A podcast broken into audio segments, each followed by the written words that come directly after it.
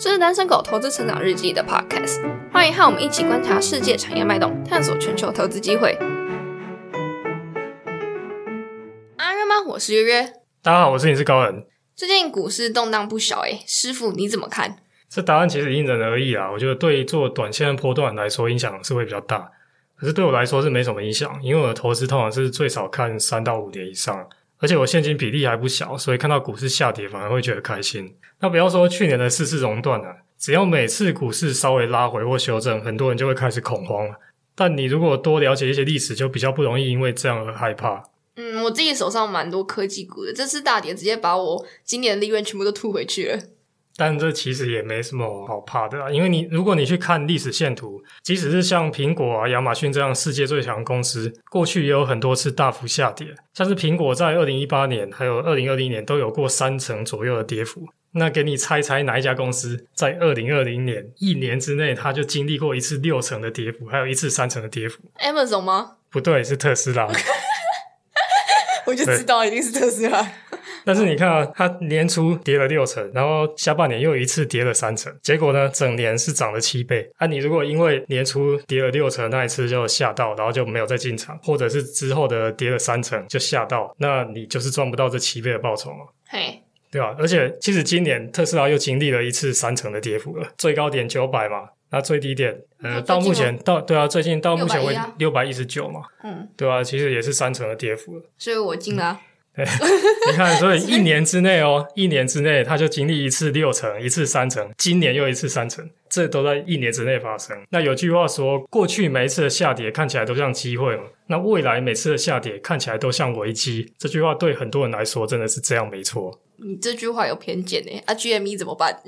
我说的当然是那种有基本面支撑，真的是强大的好公司啊！啊，对，你如果去买那种很投机的公司，就不能相提并论嘛。那你最近有看到什么产业趋势比较好的公司吗？对我前阵子啊，在我堂哥家看到一台三 D 电机，我堂哥是做算机械相关类的东西，然后他就买一台那个三 D 电机啊，然后在家有时候会做做一些小样品这样。那台三 D 电影机多少钱？好像三万多而已啦。哦，那个那种就不是工业用的，只是做样品。然后我就问他说：“哎，那你这个？”他有给我看一个很小的、很小的样品，比手还要小这样。嗯，然后就问他说：“那你做这个这一块东西的话要多久？”他说：“要六七个小时。”可是那个很小一块哦。嗯，前阵子嘛，前阵子 ARK 他出了一个 Big Ideas 报告。哦，我看里面也有写到三 D 列印这一块，然后我就想说，我就产生好奇心嘛，然后就去研究。那我发现，哎，三 D 列印好像真的有一点搞头。我们先讲一下现在制造业是如何把东西造出来的。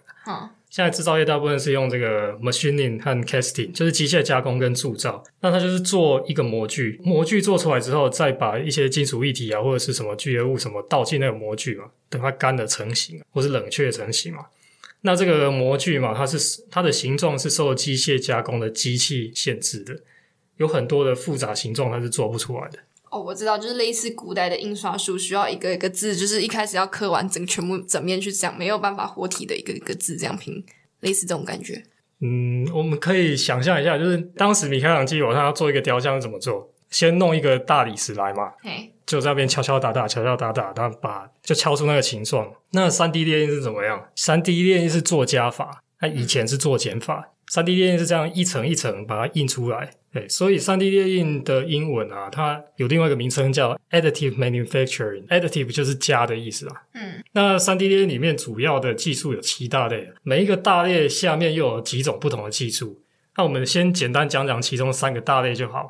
第一个是叫做熔融沉积成型，英文叫 Fuse Deposition Modeling，简称 FDM。那这 FDM 是最常见的一种技术，它的原理是输入一些线材，然后把那些线材加温融化，融化之后它随着喷头的移动而挤出一层一层这样叠加，形成三维的立体形状。它的优点就是成本最低，技术最简单，可是它表面会比较粗糙。多粗糙？就是粗糙到这个表面，你用眼睛看就知道不光滑。这样，就像我堂哥他家那一台。那第二种技术叫 binder jetting，就是中文是粘合剂喷射成型。它的原理是用粘着剂来结合粉末，然后在喷涂的时候，你可以混入墨水，所以可以印彩色的成品。它的优点是成本比较低，可是它的缺点是强度跟精度通常比较低一些。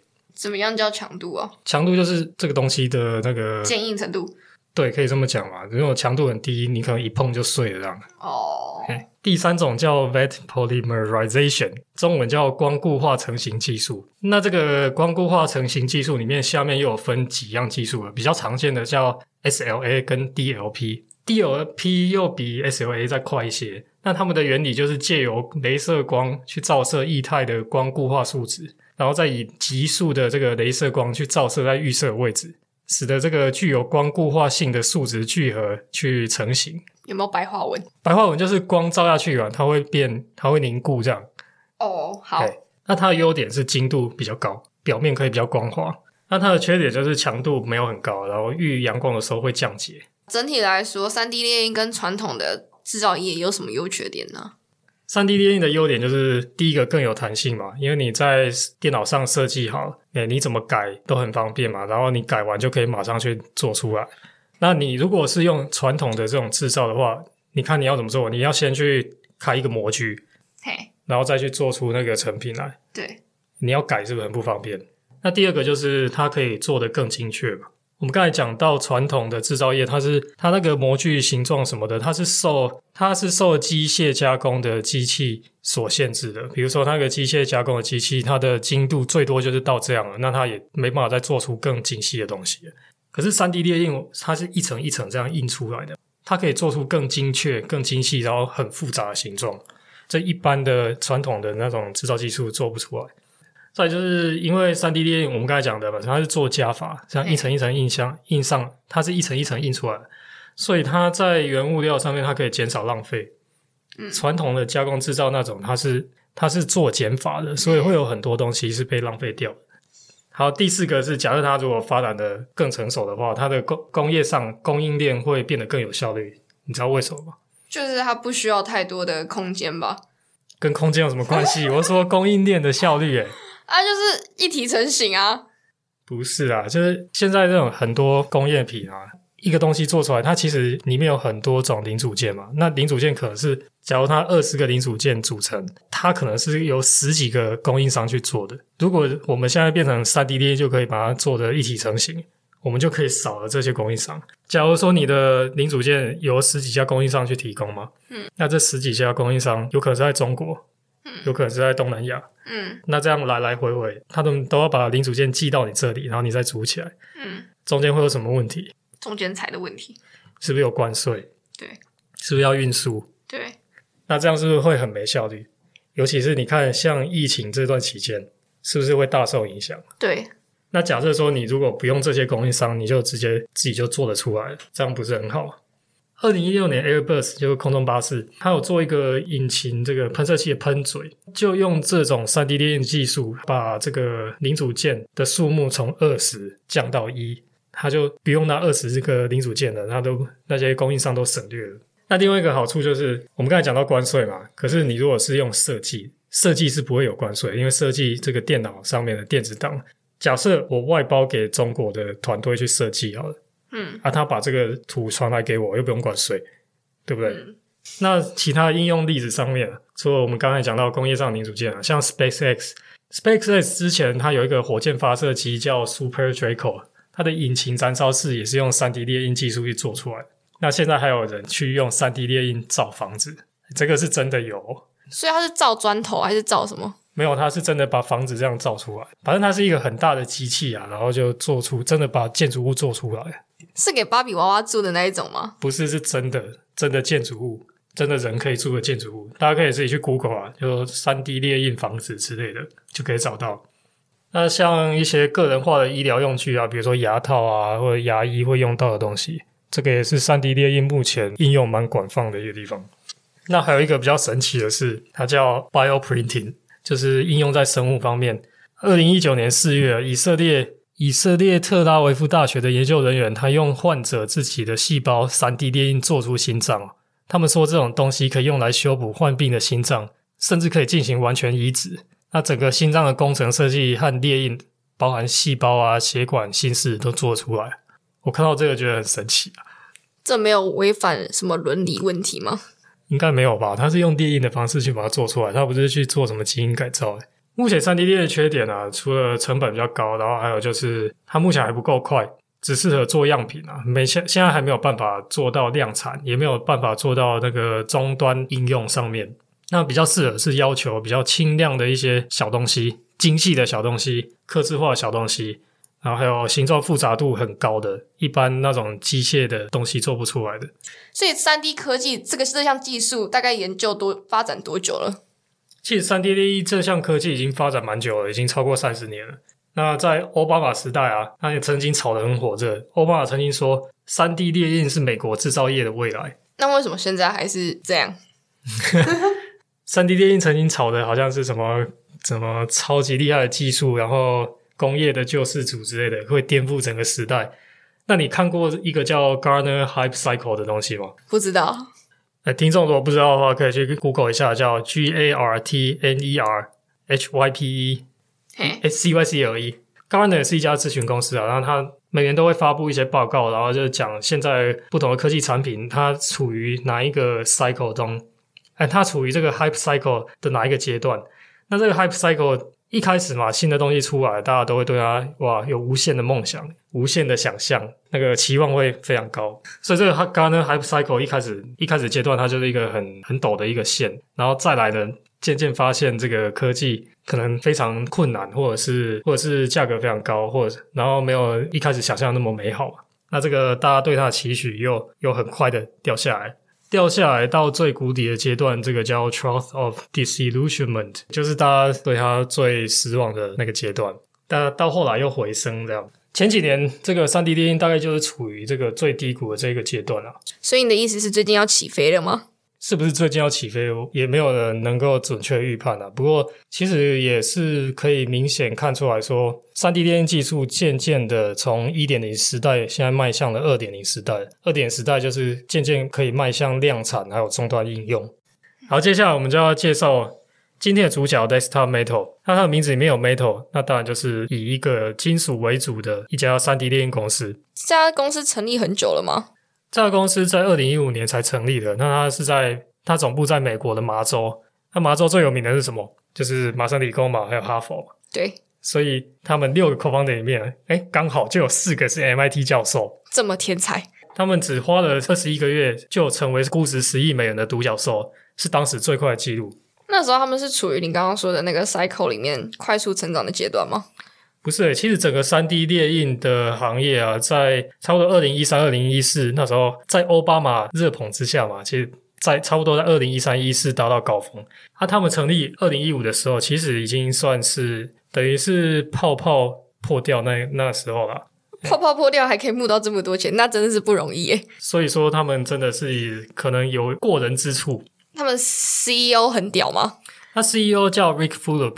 他是 MIT Sloan 管理学院毕业的，那这个 CEO 是台湾女婿，他老婆是台湾人，所以他来过台湾几次啊。他这个 Desktop Metal 产品里面有一半是跟台厂的金宝集团合作的。那我们刚才讲到这个 CEO 还有 Co-founder 的背景嘛，都是 MIT 出身的。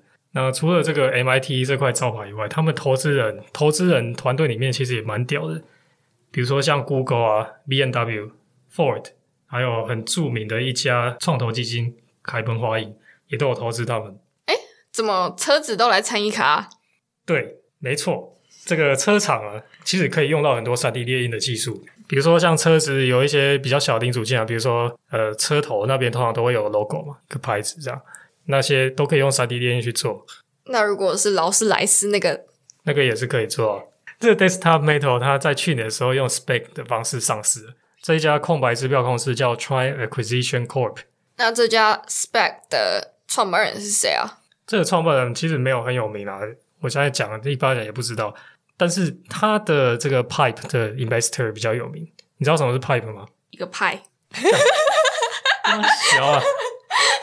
好，继续。你就说不知道就好，讲什么？很好笑啊！烤腰，很好笑。哦，简单讲啊，简单讲是 SPAC 的方式，就是你去先去募资嘛，然后去创一个空白指标公司。那在你找到收购公司之前，这笔钱是存在某个账户里面，不能去动的嘛。那你说找到一个新找到你要收购的标的的时候，哎，你这时候你之前募的资有可能会不够嘛？那不够的话，你就要再去找其他人来跟你一起投嘛，就是揪别人、揪团的、揪团来投资这样。那这些上市前去参与的这些投资人就是 PIPE，那英文就是 Private Investment in Public Equity，就是私募股权投资啊，在在这个上市前的 Desktop 的 PIPE Investor 包含了很有名的投资人，像 Ron Baron、Bill Miller。那，还有 Chamath，Chamath 就是现在的 Spec 之王嘛，他自己弄了很多的 Spec，可是，在这一笔 deal 上面呢，他是一个 Pipe Investor，他不是主揪的，对了，他是他是被人家揪来的。那像特斯拉的前 CTO JB s c h r o b e l 他有投资，他也是作为一个 Pipe Investor 来投 Desktop Metal，哎，这些都是很有名的大咖。所以讲这么久，它的主要业务到底是什么？Desktop Metal 它是做三 D 列印的机器的。那它现在目前有主要的四个产品，我们从由我们由小到大一个一个讲。第一个最小的就是它叫 Fiber，是由金宝集团旗下的三维国际代工的，在泰国生产。那它是用碳纤维去打印出成品。第二个叫 Studio System，就是可以放在一般的办公室里面，它可以用来做金属的样品和小量的零组件。第三个叫 Sharp System，也是一样由三维国际设计和代工，它可以快速、便宜的批量生产终端应用的金属零组件。第四个叫 Production System，这就是比较大型的机器人，它是适合放在工厂里面，它可以快速去量产金属零件。那这个 Production System，它是用 Binder Jetting 和 Single Pass Inkjet 的这个技术。那公司声称，这个 production system 是最快的金属三 D 列印量产的机器。所以它的业务就是卖那些机器吗？对，它主要业务是卖那些机器。那除了这些，我们刚才提到的嘛，就是它第一个是用碳纤维的，那其他都是用金属。今年一月的时候，它又收购了一个 Invision Tech，用三亿的美元去收购。那这个 Invision Tech 它的技术不太一样，它是用我们刚才讲到这个光固化的成型技术 DLP。目前这一个公司的技术，它主要是应用在牙科啊，还有一些珠宝饰品这些。它今年新推出的机台还可以应用在工业量产上面。那你觉得它合并后会有什么重效吗？Tesla Metal 是说现在是可以结合销售渠道，然后去 cross selling 啊？他们不是都是做硬体的吗？对，可是应用的东西不一样啊，应用的范围不一样，因为他们一个是主要是以金属为主嘛，另外一个是以这个光固化树脂为主，所以他们可以做出来的东西是不一样。那要怎么 cross selling？他们本来企业族群就不一样啊，还有不同的销售渠道，比如说像现在 Tesla Metal，他说在全球他们有超过六十个国家有经销商。嘿。我现在有新的不同的产品，我也是可以靠那些经销商去推啊。了解了解。哎，那除了这个硬体机器以外啊，其实它有另外一个营收来源是服务，然后还有原料。因为这些这个三 D 列印机器，它的做那个东西的原料不是随随便便可以弄出来的，你还是要跟他买。对你还是要跟他买啊。跟谁买？跟 Desktop Metal 买啊。哦。对，所以它就变成一个 recurring revenue。对，就是像你如果去买一表机嘛，那你也是要去常常去买墨水啊，用完就要买，用完但可以用不同家的墨水啊。对，但通常原厂会比较好啊。对，他就会故意叫你一定要你挑原厂的。对啊，对啊。所以就变成有点像这种订阅制的这种 recurring revenue。Desktop Metal 他们就预估啊，这个我们刚才讲到 Sharp System 这个这样机器，如果用十年的话，大概可以产生一百一十万的营收，毛利可以高达六十万。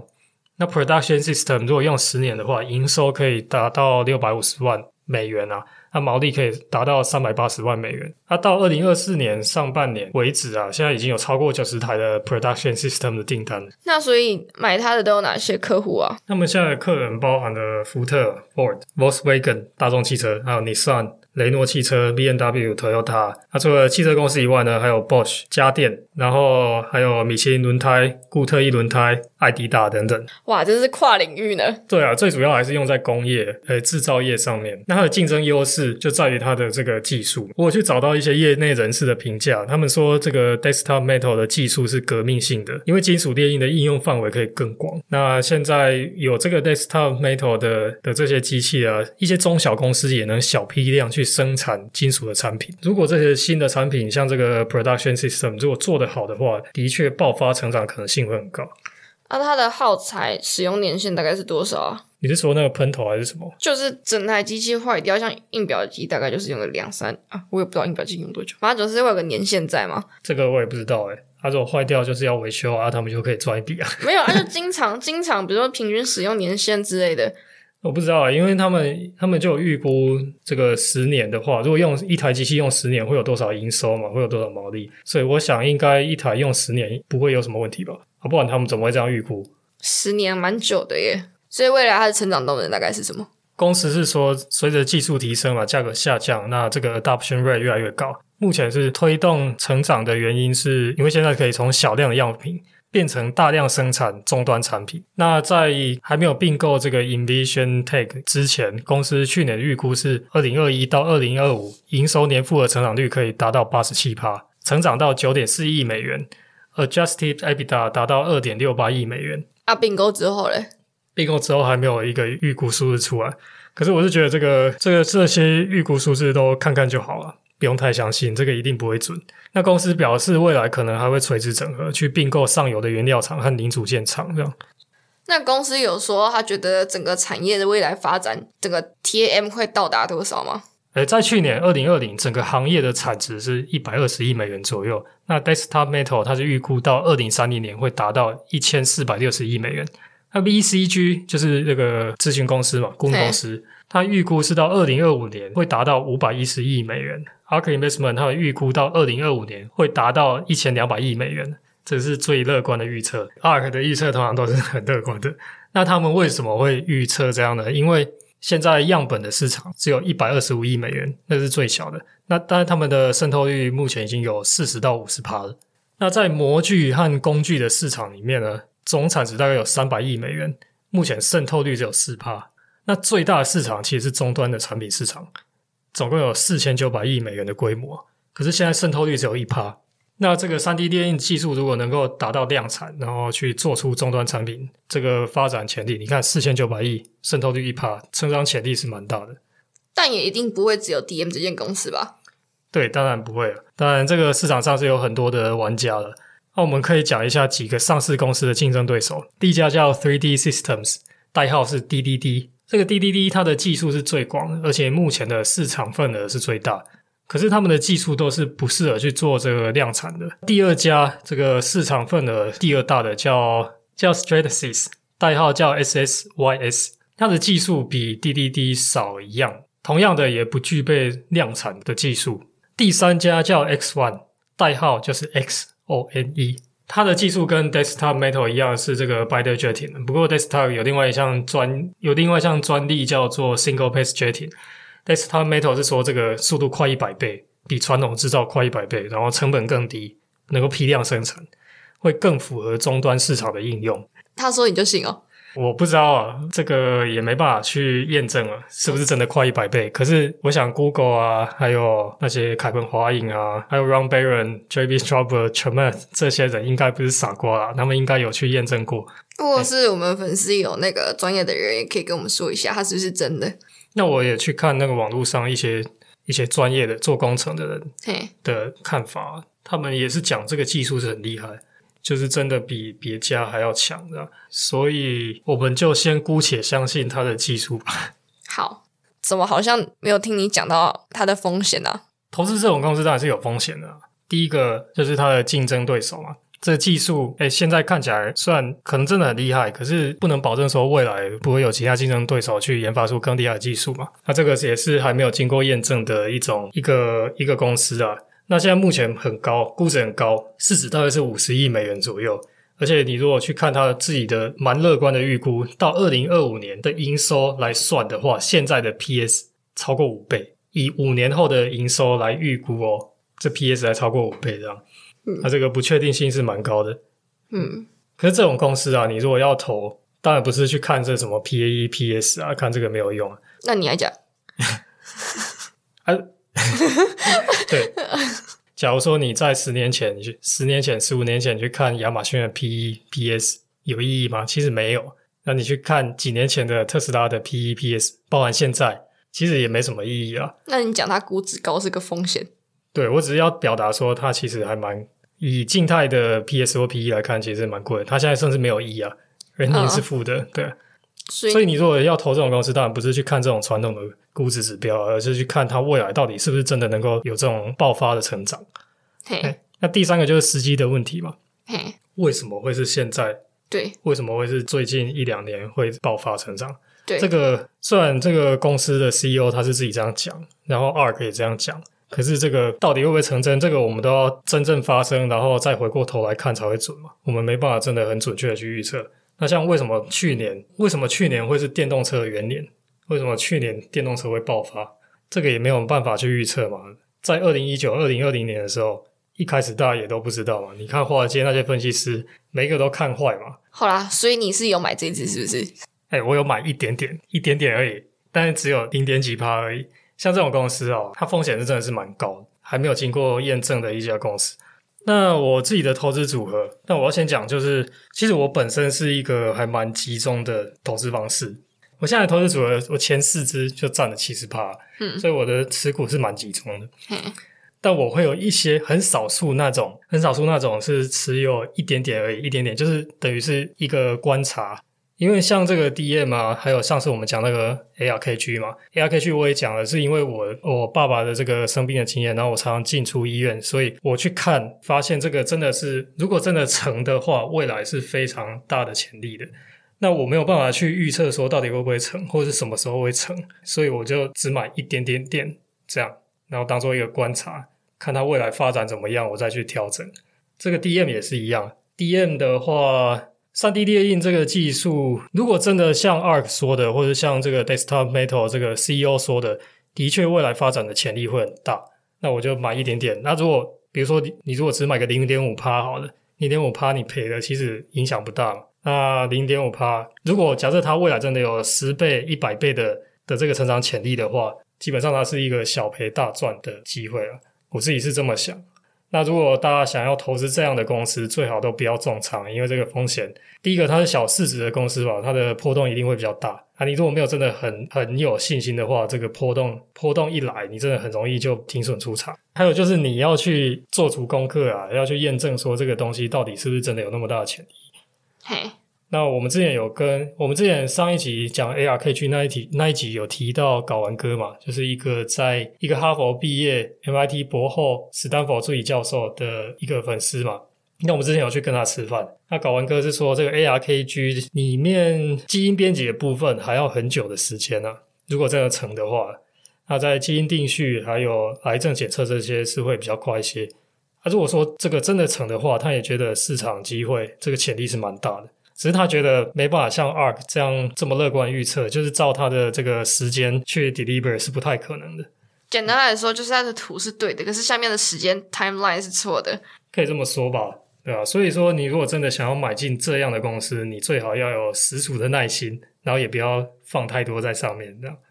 好，讲到这个 ARKG 嘛，那感谢一个粉丝听完 ARKG 那一集有留言，他说他说台中的中山医院有一个叉叉叉医生，然后在肺癌医治方面是蛮有名的，那他建议我的爸爸可以去参考看看。这个感谢这个粉丝的建议。好，那我们今天的 podcast 就到这里。如果你在三 D 猎鹰相关的公司工作，或者是你是这方面的专家，也欢迎在下面留言私讯我们，告诉我们我们刚刚讲的有哪些地方不足，或者是觉得可以在有更详细的资料，都可以告诉我们。以上就是今天的 podcast，我们下次见，大家拜拜，拜拜。如果喜欢我们节目的话，请帮忙留下五星好评，在 Facebook 看 YouTube 搜寻“单身狗投资成长日记”，可以找到更多丰富的内容。感谢您的收听，我们下期再见。